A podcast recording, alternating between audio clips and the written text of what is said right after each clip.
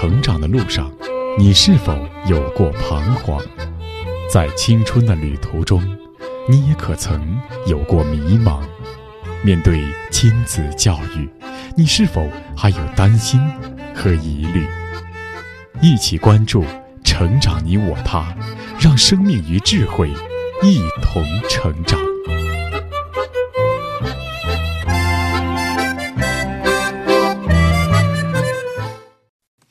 愿生命与智慧一同成长。海内外的各位听友，大家好，欢迎来到《成长你我他》，我是您的朋友钟庆。听众朋友，可能有不少人都看过一个视频演讲品牌，叫 TED。这个演讲品牌受众很多。那 TED 在二零一五年的时候，邀请了一位英国教育专家肯·罗宾逊，他在 TED 上做了一次演讲，题目叫做《学校如何扼杀了学生的创造力》。这次演讲单单是标题就足够标新立异，因为在绝大多数人看来，学生能够上一个好学校，那是受教育成功的标志。怎么会有人出来对学校唱反调呢？在这次演讲中，肯·罗宾逊列举了不少的案例和数据，来说明学校教育的标准化、程序化、统一化，阻碍了孩子的多样性、活泼性、个性化。从而扼杀了孩子的创造性，而他的说法得到了很多人的认同。那么，孩子的多样性、活泼性、个性化是如何形成的呢？那是天生遗传的吗？在家庭教育专注发现母亲当中，作者华东交通大学母亲教育研究所所长王东华教授指出，孩子除了天生的特质之外，他刚出生的零到三岁的阶段起到了决定性的关键作用。可以说是家庭教育为孩子打下了人生的价值观、世界观、人际关系的基础，从而形成了他自己的个性和多样性。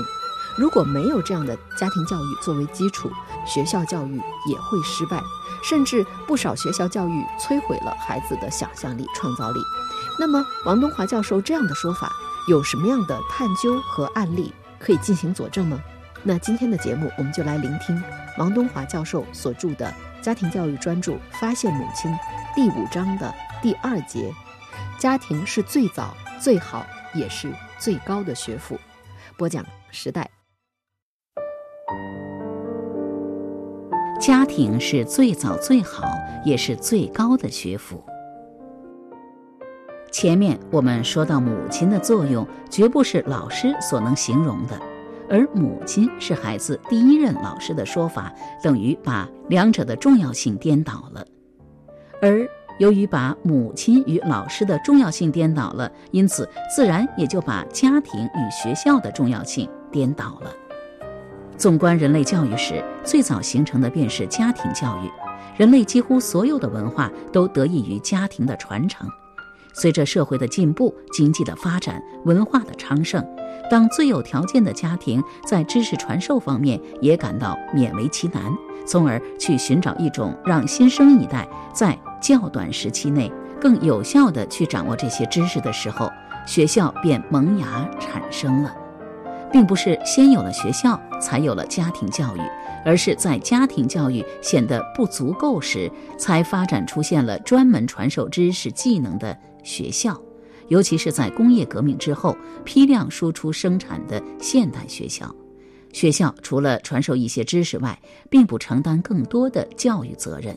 遗憾的是，随着学校的发展，人们便将教育的大权拱手让给了学校，以为它可以代替家庭教育。殊不知，没有家庭教育做基础的学校教育，事实上就是另一种形式的育婴堂。所谓的育婴堂，就是没有家庭而把孩子交给一个机构，让一个机构来负责孩子的成长。这种方式不是已经被证明彻底失败了吗？但是我们人类的现实却仍是如此。例如，我们在所能见到的几乎所有教育论文中，几乎千篇一律地认为，家庭教育是基础，学校教育是主导，社会教育是补充。几乎众口一词地强调学校教育的决定性作用，在教育体制改革中，似乎根本没有家庭教育的地位，在教育学中没有一本教科书把家庭教育单独列为一章。其实，家庭教育不仅是基础，而且是主导，其他都是辅助，都是补充。家庭教育对孩子的影响以及它的精髓之处，学校教育似乎永远也替代不了。由于家庭教育具有的这些独特的功能，自古以来，它常常极好地代替了学校教育。例如，医药、农垦、百工等行业都是如此。许多技艺是父子相传或兄弟共进、代代相传的，世传家业或家学，包括经史、诗文、科学、艺术，也可加成传授。这样的例子在世界历史上也不胜枚举，如英国哲学家约翰·穆勒、奥地利作曲家莫扎特、中国钢琴家傅聪等。基本上是直接由家庭教育将他们送进杰出人物行列里的。在没有学校教育普及的历史中，家庭教育曾为人类贡献了一批又一批卓越的推动者。即使是在学校教育昌盛的最近几百年里，那些有大成就的天才也莫不是受到良好的家庭教育，才最终奠定他们成功基础的。相反，那种单靠学校这种育婴堂式机构教育出来的杰出人物却很少见到。学校教育固然将很多平庸的人变成了有所贡献的人，但同时却也将更多的有杰出才能者变成了平庸者。家庭是一种最高级别的教育单位，每一个幸福的家庭都是一个无与伦比的最高学府，而学校。即使是世界上最好的学校，也不过是一个极普通的家庭的蹩脚模仿。因此，人们对家庭与学校的认识应该完全颠倒过来。学校应该是作为辅助家庭教育孩子而成立的一种社会机构，正如学前的各类兴趣班，如绘画班、舞蹈班的功能一样。教育孩子的权利不是在学校手里，而是在家庭手里，在母亲手里。而正因为人类颠倒了这一问题的实质，我们的学校教育才如此难以让人满意。我认为，把教育大权拱手让给学校的结果，首先造就的便是强盗教育。由于学校并不是从孩子出生就开始教育的，而是在孩子出生后已经掌握了人生绝大部分技能后才开始的。这时，每一个学生都带着各自不同的生活背景，集中到学校的操场上、教室里，而学校根本就不考虑，也不可能考虑去怎样适应每一个独特的学生，而只能让学生来适应学校的制度。这样就自然形成了以教育制度为中心，让孩子在口令里走着正步，而教育的目的便是塑造学生，仿佛将学生的。砖坯送进了窑炉，烧出一块块相同的砖瓦来，这不禁让人想起希腊神话中的强盗普洛克鲁斯特斯来。普洛克鲁斯特斯是个强盗，他开设了一个旅馆，一家黑店。他按一个奇怪的协议，向住宿的旅客提供简单的服务。他们要么免费睡在他的两张多余床中的任意张上，要么按规定价格付出高昂的食宿费。当酒足饭饱的旅客被引到免费享用的卧室里，那里安放着两张床，其中一张很长，而另一张很短。强盗这时提出，旅客必须完全合适的睡在任意张床上，要是睡在过短的床上，就要砍掉长出的双腿；而睡在过长的床上，就要被拉伸到同床一样长。直到这时，旅客才发现上当了。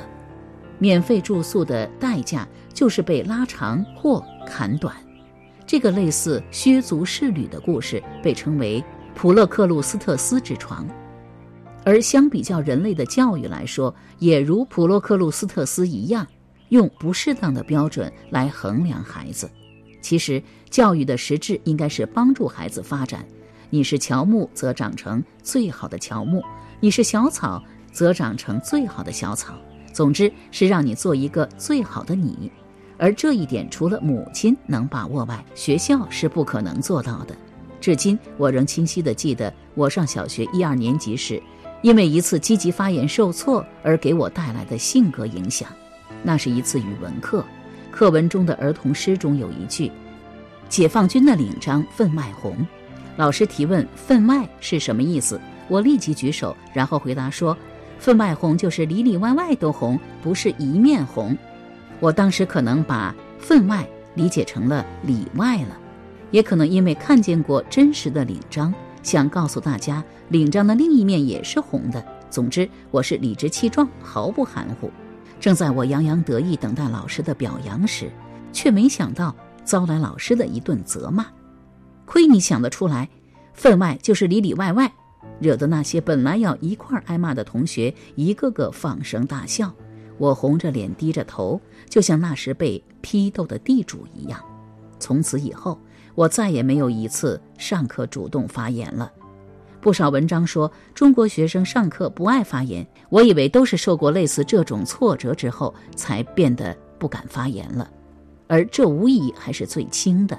把教育大权拱手让给学校的第二个后果便是乌龟教育。日本教育家木村久一曾力劝母亲们不要过分信赖学校。他说：“你只要到小学或中学去看一堂课。”或者回忆一下自己上学时的情景，就会发现，有的学生老师一指点，很快就懂了；可是有些孩子，就是对他讲几遍还是不懂。这一课时，大部分时间都是花在不懂的学生身上。换句话说，老师上课是以成绩中等甚至末等的孩子为标准来进行的，因此会的学生不可避免地感到无聊，于是就说话、向后看、递纸条、做小动作。老师为了维持秩序，便一会儿叫他们不要说话，一会儿对他们罚站。等到学生变得安详服帖，他们的创造性、他们的能力也就被抹杀的差不多了。也就是说，教育已经把他们培养、塑造成一个庸人了。木村久一将学校的这种教育比喻成逼着兔子与乌龟赛跑，他气愤地指责道。试问，乌龟和兔子赛跑的时候，能有几只兔子不睡午觉呢？是睡午觉的兔子不好呢，还是让兔子和乌龟赛跑的制度不好呢？正如孔子所提的“因材施教”的教育理念，虽然我们的学校教育也赞同并努力实施因材施教，但是因为学校教育本身的设计就是批量化、标准化的，所以基本上很难做到因材施教，而更像是王东华教授所说的“削足适履式的”强盗教育。或被砍短，或被拉长，尤其是当孩子的想象力天马行空、不拘一格的时候，常常会被打压。接下来，王东华教授还指出，学校教育的后果还有机器教育、失败教育等等弊端。我们继续来听。接下来，把教育大权拱手让给学校的第三个后果是机器教育。教育的本质是自我教育。教是为了不教，也就是说，老师的创造才是最好的教学。教学相长是一切成功教育的特征之一。上海一九九七年的一项调查结果表明，中小学教师的科技素养竟然不如学生。在调查的中小学八千多名师生中，中学教师输给了市重点中学的学生，其测试成绩比学生低百分之五。而小学教师的科技素养之低，更是令人震惊。不少人竟对当代科技前沿的发展一无所知，或知之甚少。这样的老师水平，怎么能够培养出高素质的人才呢？老师在学生面前就像是一台教学机器，他告诉你的只是答案，而不是思考。老师如此，学生自然更是如此。日本教育家伊藤隆二曾这样说道。那些所谓很有才能的孩子，学习成绩好的孩子，指的就是能够很好的、迅速地答对老师事先准备好的答案的孩子。其实这算不上学问，这岂不是学答吗？学问的出发点在于问，也就是在于怀疑。然而现在的学校里，教师们就是让孩子们硬是记住他们的事先准备好的答案而已。伊藤描述的这种。学答案其实已经成了电视节目里的猜谜比赛了，而这种猜谜比赛现在正以教育的名义强制推行着。随着这些年我与许多小学生家长接触的增多，我对学校中的这种机器教育体会更深。比如小学一二年级的识字教育，本是我们都曾经历过的，没有什么新奇可言。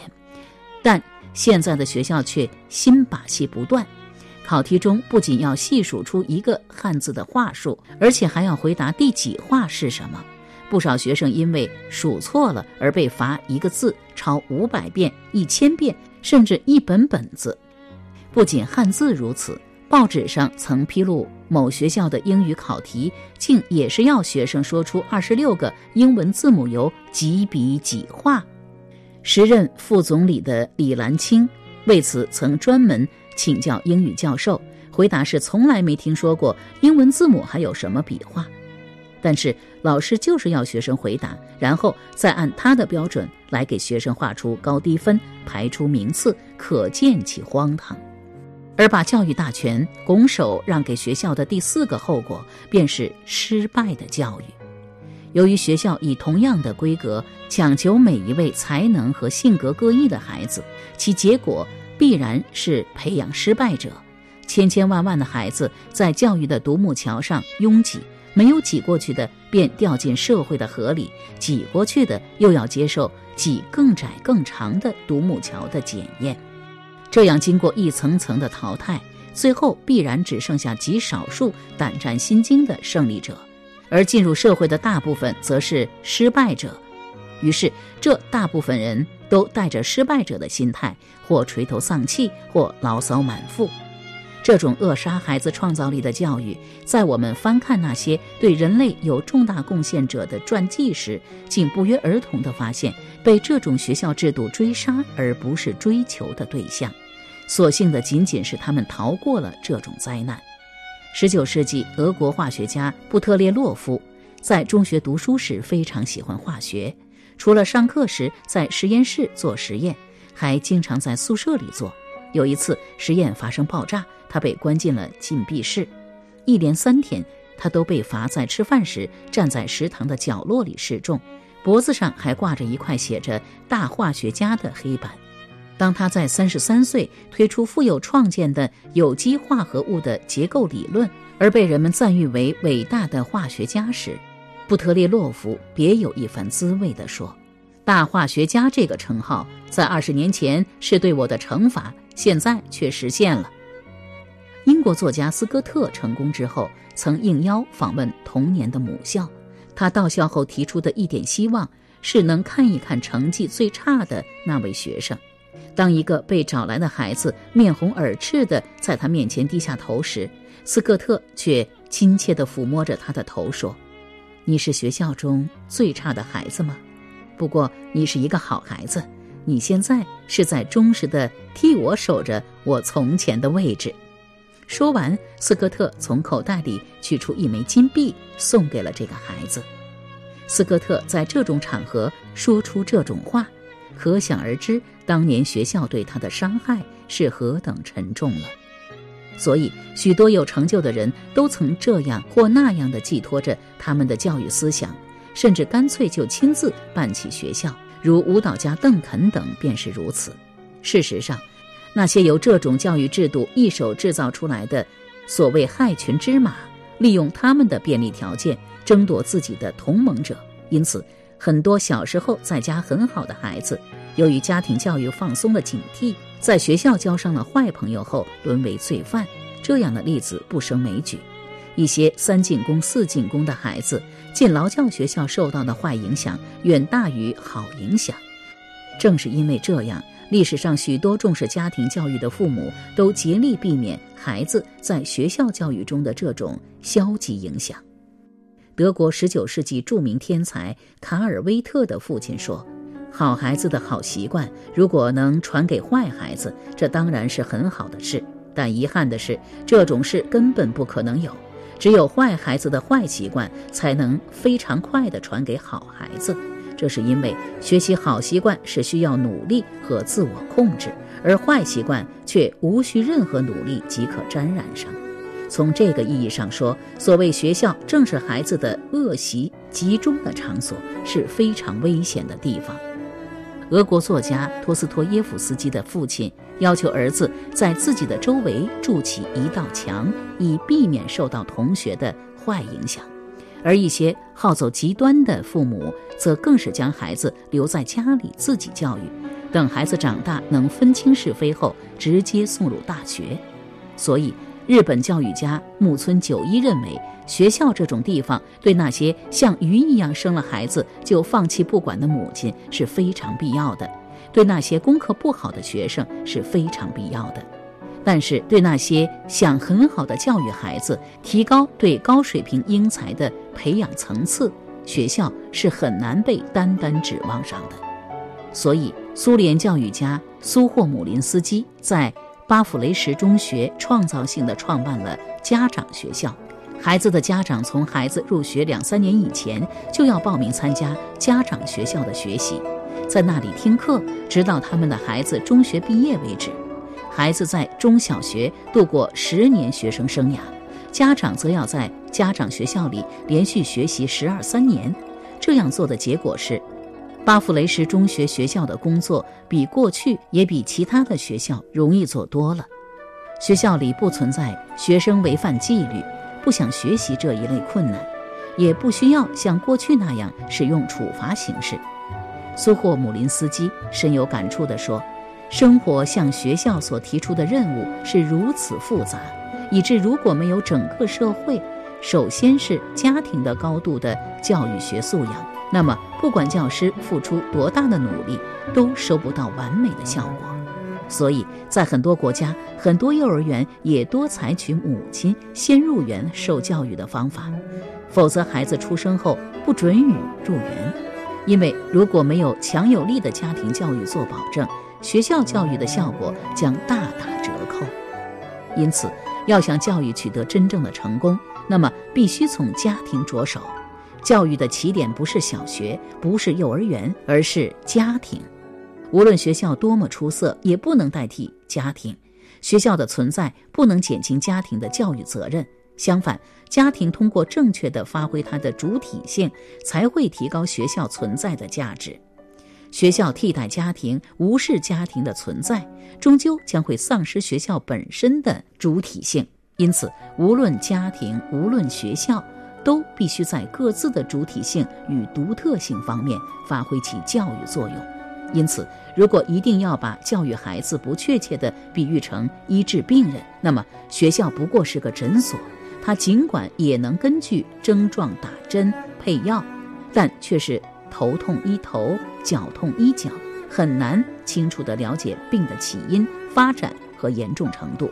因此，误诊的现象屡见不鲜，而越是疑难杂症，他的误诊率越高，因为他每天面对的都是常见病患者。所以，越是有才华的特立独行的学生，越是被误诊为绝症。像爱因斯坦、爱迪生、邓肯等等，都是被学校误诊为绝症的例子。而家庭则是孩子的随身的私人医生。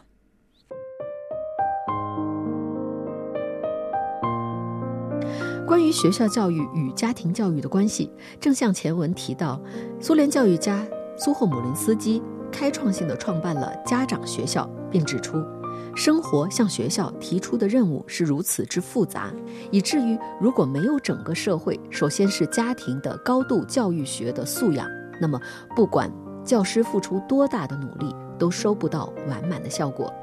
而苏霍姆林斯基的这个观点，直到如今还在无数的幼儿园和学校得到印证。因此，我们需要重新来认识家庭与学校的关系。